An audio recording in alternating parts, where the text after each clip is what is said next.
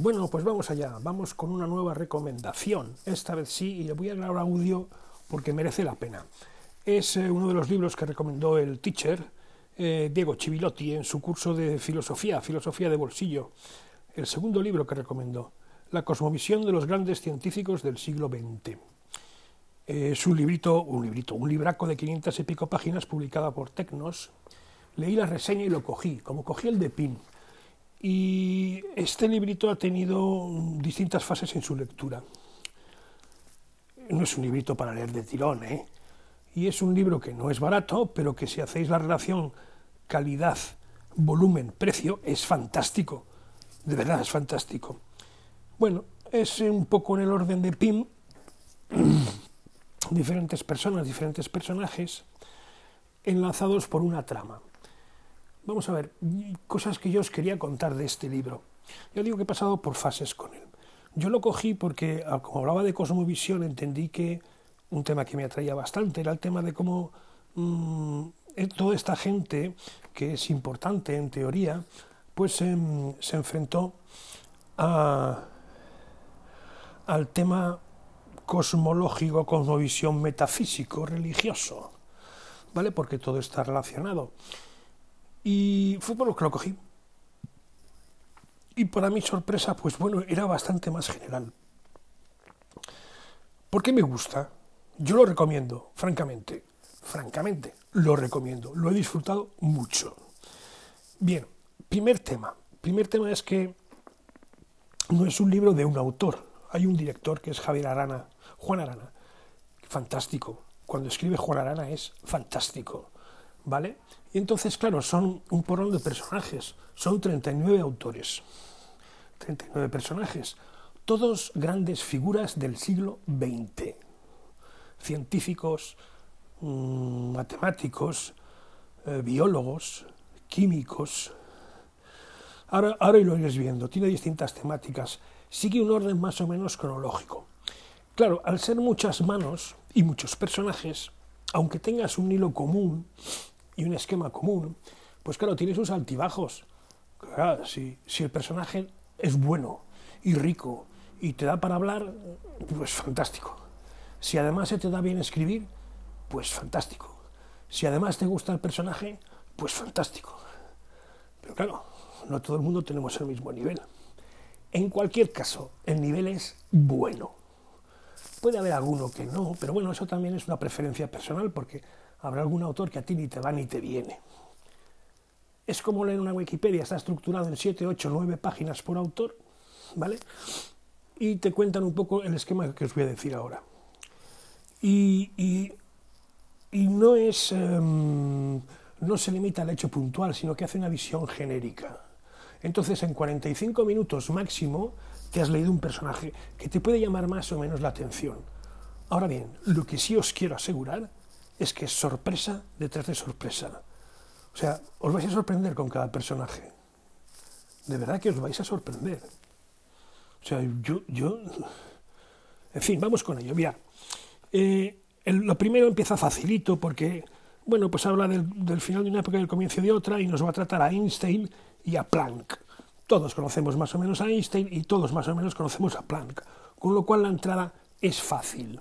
Entonces, ¿qué se hace? Pues se hace una breve reseña biográfica, se hace una, breve introducción a toda su eh, evolución profesional, su relación con el entorno y suele acabar con su cosmovisión, si se ha declarado, si no, si qué cosas se pueden sacar. Y evidentemente eh, detrás de su evolución viene su influencia. ¿Vale? Con lo cual está muy bien. ¿Por qué? Porque vais a ver personajes que no teníais ni pajolera idea, y yo me considero una persona razonablemente, no sé cómo deciros, razonablemente informada, voy a dejarlo ahí, ¿vale? Que no sabía ni que existían ni que habían sido tan importantes. O sea, yo los últimos 40 o 50 años del siglo XX no sé dónde he estado. En serio os lo digo, no sé dónde he estado. O sea, porque cosas que yo había pensado, pues eh, veo que efectivamente han evolucionado. Y luego la otra cosa que me llama la atención es que ha habido textos y, procederes de cierta gente que han sido minoritarios pero muy influyentes. Incluso si buscáis sus libros, los libros que cita, porque tiene una bibliografía muy maja detrás de cada capítulo, mm, que, que, que no se pueden encontrar. No, se pueden encontrar, ni de segunda mano, descatalogados. Evidentemente el peso anglosajón es alto, pero no tanto como parece, porque esta gente, esta corriente, digo Chivilotti, Javier Arana y demás, han bebido mucho de fuente mm, francesa, alemana, con lo cual estamos ahí, ¿vale? Bueno, y entrando con estos dos, que más o menos los tienes controlados, pues bueno, vale, ya te vas enterando. Pero luego empieza con los matemáticos y te va a hablar de Gödel, una verdadera revolución con Gödel, y el personaje se las trae, se las trae. ¿Quién es el siguiente que aparece aquí? Penrose, Roger Penrose, el reciente Premio Nobel de Economía, que yo ya le tenía fichado antes. Y lo mismo os digo, o sea, te quedas pasmado, porque claro, no se queda en el premio, se queda en el antes de evolución y en lo que ha ido haciendo después en su, en su vida. ¿Vale? Y lo que ha estudiado, lo que ha publicado, mmm, cómo ha influido, que te, te, si es un libro importante te lo cuenta, si es una teoría importante te la cuenta. Y te cuenta sus repercusiones y te avanza las críticas. Con lo cual, de este libro, hilos de los que tirar, a poco que tengáis un poco de inquietud, hay la de Dios. O sea, es que prácticamente cualquier hilo. O sea, en vez de cerrar puertas, lo que estoy haciendo es abrirlas. Con este, hay que contenerse, hay que contenerse. En fin. Luego aparece René Tom, que yo lo tenía por una referencia muy vieja, es decir, muy vieja, muy lejana. No sabía quién era René Tom. Imagino que vosotros tampoco. Luego llega el grandioso Turing. El grandioso Turing, la cantidad de cosas que pudo hacer en tan poco tiempo y pensar. Un monstruo, o sea, vais a quedar alucinados. El siguiente es von Neumann, que yo lo conocía de oídas. Von Neumann. Bueno, ¿y este qué hizo? Pues te lo tiene que contar. Entonces dice pionero de los ordenadores, filosofía matemática, tecnología, política y religión. O sea, el esquema siempre es el mismo. Luego entra con los cuánticos, que algunos te suenan y otros no. Por lo menos en mi caso, está Bohr, está Born, está Heisenberg, ¿vale? Está un tal Pascual Jordan, que yo no lo conocía de nada. De nada. Está un tal Wolfgang Pauli, el pensador de los opuestos, de nada. Luego está el idealismo filosófico y idealismo científico de Erkin Schrödinger. Importante, pero bueno, ahí está. Luego se mete con los cosmólogos y habla de un tal Arthur Eddington, que fue el hombre que hizo famoso a Einstein, pero que también hizo sus otras aportaciones. De nada. Stephen Hawking, que bueno, que a Stephen Hawking por fin se le va poniendo en su sitio, porque al final fue una figura muy mediática que mm, opinaba de todo y no tenía mucha idea de filosofía, con lo cual, pues sabía de lo que sabía y punto, ¿no? Pero hizo sus aportaciones. Palos a Hubble, el astrónomo, sí, por listillo, por político, se supo mover muy bien, pero en realidad descubrimientos, descubrimientos en sí no hizo nada, fue un gran dinamizador a nivel de colaboración estatal. Luego llegó George Lemaitre, que este sí le conozco porque es el que conversaba con Einstein acerca de la expansión del universo. Muy interesante. Luego llegan los atómicos. Dyson, sí, el de las esferas de Dyson, pero es que aparte de las esferas tuvo la de Dios. Increíble. Luego Feynman, un físico, que yo también le tenía de oídas, pero muy lejanas. Impresionante. Impresionante. O sea, en nueve páginas. Madre mía.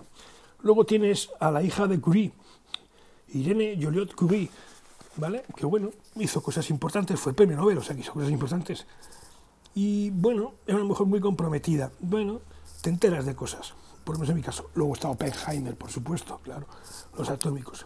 Y luego entramos en un capítulo que me ha, que me ha, me ha echado los palos del sobrajo. Llegan los biólogos evolucionistas. Y me aparece aquí un tío, Teodosius Dobzhansky, ¿vale? Que empezó la síntesis de la teoría de la evolución, que es una cosa que yo he criticado bastante. Y me he dado cuenta, si entráis en la referencia de la página web, las que he colgado, bueno, pues que la cosa se ha movido mucho en los 50 años, cosas, cosas que yo y otra mucha gente veía de la teoría de la evolución, que fue en donde me quedé, en Darwin o en Lamarck, ¿vale? Pues, o en Mendel, pues que no encajaban. A ver, hay que creerse eso del cuentito de los aminoácidos, ¿eh? Hay que creérselo. Y que en 14.000 años hemos llegado donde hemos llegado. Hay que creérselo. Aquí hay algo que falta Y bueno, pues se están moviendo. Hay, una, hay, una, hay un sistema que fue lo que sacó Dobansky, ¿no? la síntesis de la evolución. Os he dejado los datos, tirar del hilo si os apetece. Luego llega Lynn Margulis y la fuerza de la vida. Lo mismo, yo con Margulis, yo esta, esta mujer no la conocía de nada, de nada. Y es un poco la precursora de Lovelock, con Gaia. O sea, tenía ya sus ideas de que esto de la evolución, a ver, todo química y física no puede ser. Aquí tiene que haber algo más. No, no, entonces, claro, hay que empezar a valorar si eres, si eres finalista, si hay una causa final, si hay un objetivo, si no. Te metes, empiezas a meterte en líos. Y lo bueno es que sus textos principales te los cuentan. Así ya no tienes que leerlos. Bueno, no tienes que leerlos, por lo menos haces pie. Y como te avanza un poquito después lo que han sido las críticas con otros autores, solo es y tirar de la bibliografía y tirar un poquito de internet. Nos va a hablar también de Taylor de Chardin, o Taylor de Chardin, ¿vale? Muy en boga a principios del siglo XX. El punto omega ya se mete con todas esas historias de la evolución, el vitalismo, uh, el animismo, este tipo de historias. Luego llega donde yo pasé una fase un poco más dura, que fue con los químicos, porque no es un tema que me atraiga mucho, pero descubres gente que yo no sabía. Linus Pauling. Bueno, pues es el tema de la molecular y tal. Bueno, te enteras de cosas, cómo se han ido moviendo. Porque esta gente se ha ido moviendo mucho y ha viajado mucho. Y el siguiente, donde ya yo, yo ya dije hasta que he llegado, que es Prigogine. Prigogine con el tema de la irreversibilidad e incertidumbre como cosmovisión, el tiempo. Anda que no hay tela que sacar de aquí. De hecho, el teacher, Diego eh, me ha recomendado un libro, porque aparecen los estados disipativos, el tema de la entropía, que no acaba de encajar la segunda ley, eh, el tema de la reversibilidad del tiempo, el tiempo no puede ser reversible. O sea, una cantidad de cosas, una cantidad de cosas aquí Luego llega con los bioquímicos, que aquí ya alucinas. Está Francis Crick, sí, Crick, el de Watson y Crick, el del ADN. Tremendo este hombre, tremendo. Luego está la cruzada de Jacques Monod en pro del azar y contra la causa final, su famoso libro de, de azar y necesidad, ¿no?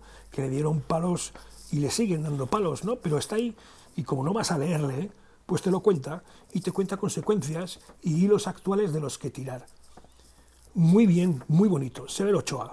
Severo Ochoa, un nombre de bandera. Un nombre de bandera que os voy a contar.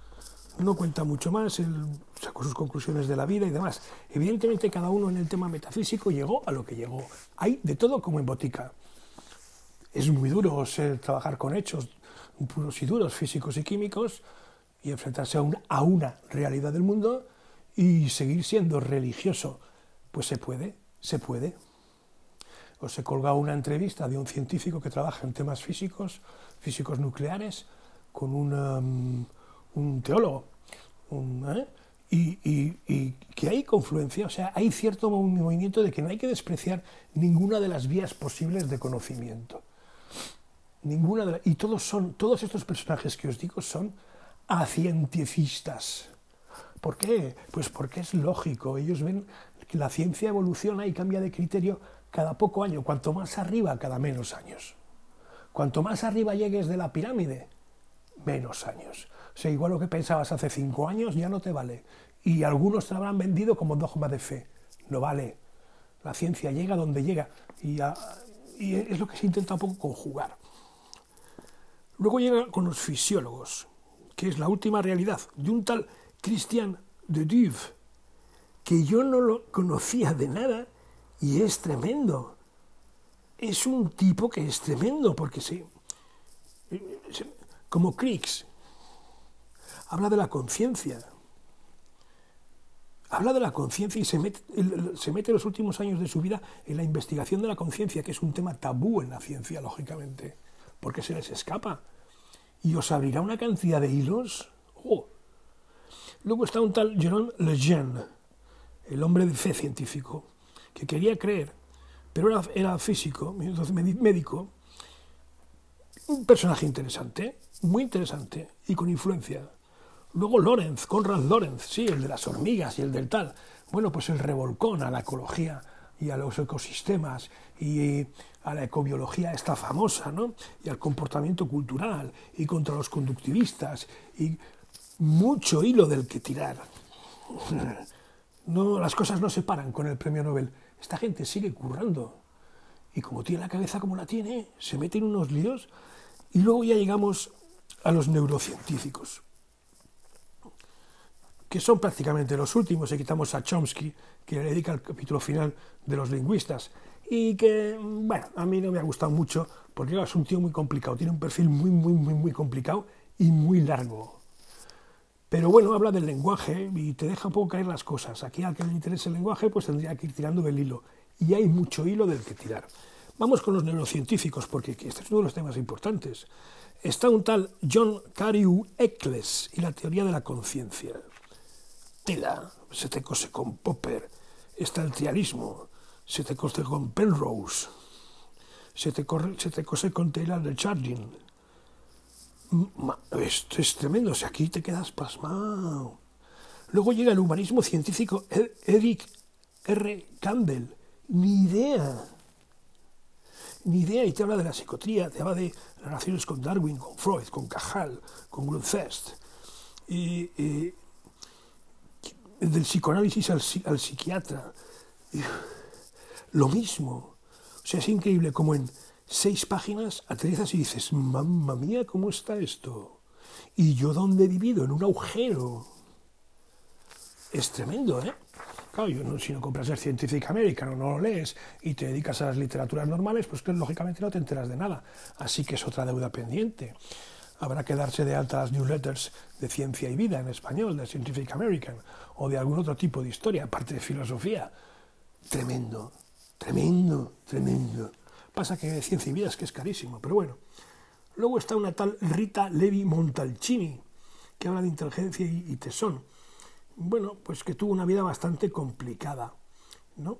Pero que intentaba destripar de dónde vino la vida. En fin, un tal Benjamín Libet, ni idea, que es la libertad de conciencia, cómo estudiar los procesos cerebrales asociados con la conciencia. Un poco ligado a Damasio, pero en otro nivel. Tremendo. Luego también nos va a hablar de Santiago Ramón y Cajal, de nuevo Chapo, a nivel internacional sobre todo. Chapo, le tenían que haber dado dos premios Nobel en vez de uno. Y habla de su filosofía, era creyente 100%, y que creía que se podía conciliar de algún modo, que son reyes paralelas y que siempre lo van a ser. Luego estaba la cosmovisión de un tal Charles Scott Sherrington, ni pajolera idea. Y este ya en lo que se mete es en lo que se mete Damasio, la relación del cerebro con la mente. Cerebro, mente, porque claro, el cerebro lo puedo asociar al cuerpo, pero ¿y la mente dónde está? ¿Cómo es? En fin, que es un libro que yo iba a mandar a, una vez acabado y sacarle el jugo, mandarle aquí a bodegas a guardar o a vender después, pues lo voy a dejar como libro de referencia porque hay conceptos a los que estoy volviendo. O sea, dices, ¿dónde decía este tal? Y vuelves, ¿vale? Y vuelves a ver de, ¿qué decía? Eso del monismo, eso del vitalismo, eh, eso del panteísmo, cómo se originó la vida. Resulta que la vida sí pudo venir del espacio, pero que eso me plantea otros problemas, la pangermia. Y lo he dejado. Y tan lo he dejado que he dicho, tengo un hueco del copón que lo que he hecho lo dejo aquí de referencia y yo os he dejado otros dos libros de referencia o tres porque me llevaron a ello. Alguno he leído y otro no, ¿vale? Son todos de Peter Watson. El de la historia intelectual del siglo XX, que es un tocho, lo, he conseguido en internet gratis. No existe de pago, así que lo he conseguido gratis. Y, lo tengo porque es un libro de referencia con muchísima gente. Y ahora empiezo a entender por qué, porque cuando lo recuperé, que me lo subió el chaval, pues vi que no había llegado al final me había, acabado, había quedado en al 20% más o menos, que sería justo cuando hablaba de esto. Impresionante. El otro libro que os recomiendo es el de Ideas, que he leído dos capítulos, o otro tocho. Ese sí le tenéis en de pago y a no mal precio. Es un tocho de copón, yo no os recomiendo que mováis ese tocho por ningún sitio, pero son temas para leer de fondo, son como artículos largos de prensa, ¿vale? De fondo. Mejor leer eso que leer paparruchas. ¿vale? Y ya tirando del hilo, pues me subió otros dos de Peter Watson, los subí al iPad, ¿vale? Que es el de convergencias, que, convergencias, que habla de la ciencia, el método científico y cómo las cosas están un poco cambiando y mutando en un sentido no místico, sino holístico, defendiendo las famosas cuatro vías de conocimiento y que hay que intentar aunarlas, que cada una tiene que tener su papel y demás y tal. ¿eh? El poder de la nada eh, es el siguiente. Y en el poder de la nada, bueno, pues lo que se plantea es que, claro, que una vez que nos hemos quedado sin alguien que nos dé sentido a la vida, estamos un poquito, un poquito, mucha gente está en el aire. Y quería ver cómo iba no estaba mal de precio, es un tochete, y los tengo ahí los cuatro. Dos por consultar de vez en cuando, el de ideas y el de historia intelectual del siglo XX, que os los recomiendo, sobre todo el de la historia intelectual. Es un ladrillo porque empieza a decir nombres y se queda solo. O sea, puede coger un tema y dice pintura,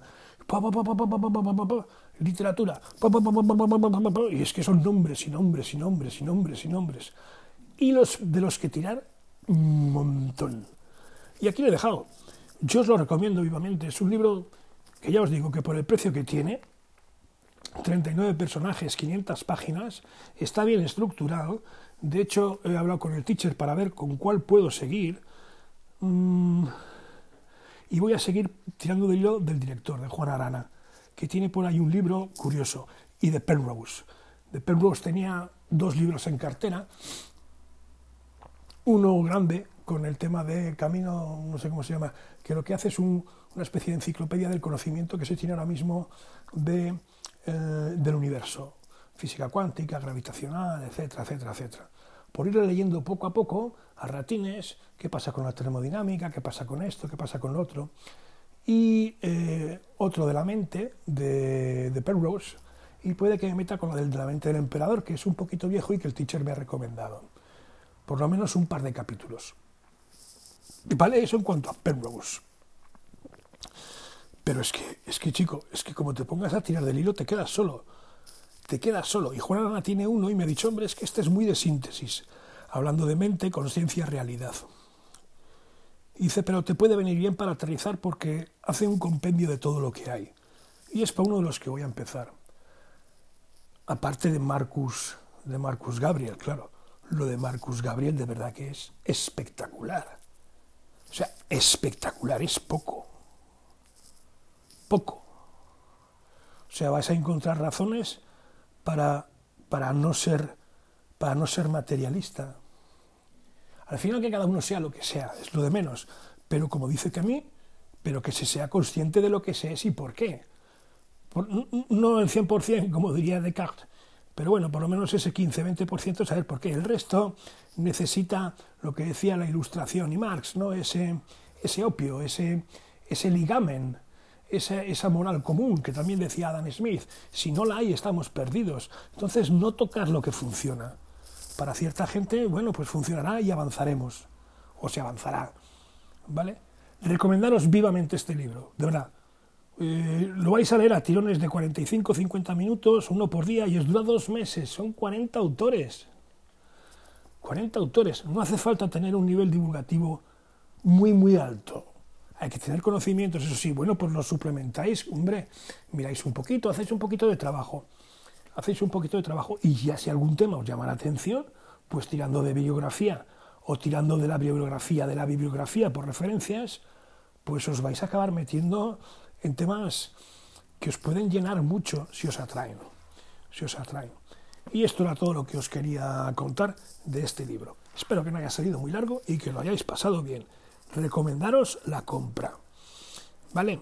Venga, un saludo.